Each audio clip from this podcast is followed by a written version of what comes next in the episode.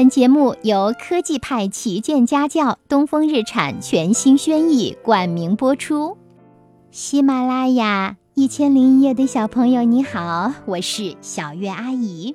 今天小月阿姨要给大家来讲的故事是摩尔根掉到井里啦。小男孩比尔住在爷爷家里，爷爷家有一只大公鸡，名叫摩尔根。比尔好喜欢它，公鸡也喜欢亲近比尔。摩尔根跟比尔就像一对很要好的朋友呢。爷爷家门前有口井，井里没有水，是一口枯井。摩尔根老爱掉进这口枯井里去。一天，他又掉进这口枯井里去了。井很深。它喔喔喔的叫声听起来就像是小孩子在哇哇哇的哭一样。比尔赶紧弯下身子，朝黑黢黢的井里探望。就在这时，一位老人经过这里，看见比尔向井里探着身子。“孩子，你在看什么呀？”老人问。“摩根掉井里去了。”比尔说。“摩根是谁呀？”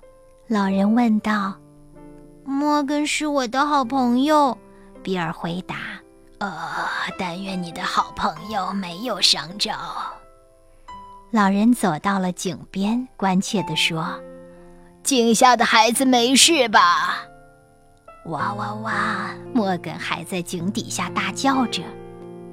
老人的耳朵不好使，他听起来摩根像是说：“我没法爬上去。”这时，爷爷的邻居一位大叔从井边经过。这发生了什么事？邻居问。摩根掉井里去了。老人马上接枪说。邻居从老人的口中得知摩尔根是比尔的好朋友，马上说：“哦，我的天，小孩子可千万不能到井边玩耍呀！”然后他转身对比尔说：“摩根准比你笨多了。”这时，邻居的太太也走了过来。发生什么事情了？这儿怎么这么热闹呀？他问。哦，是这样，这小男孩的一个好朋友掉到井里去了。邻居马上告诉自己的太太说：“哦，什么？那我得赶紧通知消防队、警察局还有救护车。”说着，他就立刻去打电话。他边走还边对比尔说。不要怕，告诉你井下的朋友，马上会有人来救他的。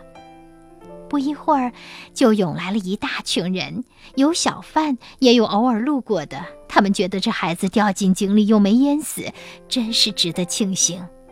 紧接着，消防队的人来了，救护车也呜呜地叫着来了。警察忙着维持秩序，把拥挤的人群往两边扒开，好让消防队员靠近井边。巧，连当地的电视台记者也赶来了。摄像员扛着摄像机跟在后面。电视台的记者对着话筒说：“呃，各位观众，我现在是在比尔爷爷的农场向您做现场报道。比尔，你能告诉我们事情发生时的详细情况吗？”摩根掉井里去了。围观的人们争先恐后地凑近摄像机镜头说：“他们很想趁机上上电视呢。”天哪，这到底出了什么大事了？怎么人山人海的？人群后面响起了比尔的爷爷红钟般的声音：“摩尔根掉井里去了！”大家争先恐后地说着：“什么？那有什么值得大惊小怪的？”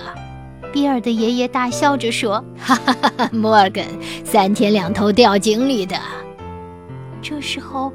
所有围观的人，所有来救援摩根的人，都觉得爷爷笑得很奇怪。摩根又不是小孩，爷爷又说。这时，摩根扇动着翅膀，奋力向上一飞，飞出了井口。围观的人们顿时都瞪大了眼睛，记者的脸色都发白了，只有比尔在一旁微微笑着，好像在说。看吧，你们忙活的，为什么不听我把话说完呢？好啦，这个故事讲完了，你是不是听得哈哈大笑呢？是呀，干嘛不听人把话讲完呢？有时候我们确实挺着急的，而这个着急呀，就闹了笑话，对不对？嗯，我们希望别人把我们的话听完，那我们能不能也把别人的话听完呢？小鱼阿姨觉得呀，倾听和表达同样重要，有的时候甚至还更重要呢。嗯，好，今天小鱼阿姨就讲到这里，谢谢你来听我讲故事，来听一千零一夜，祝你有个好梦，晚安，宝贝。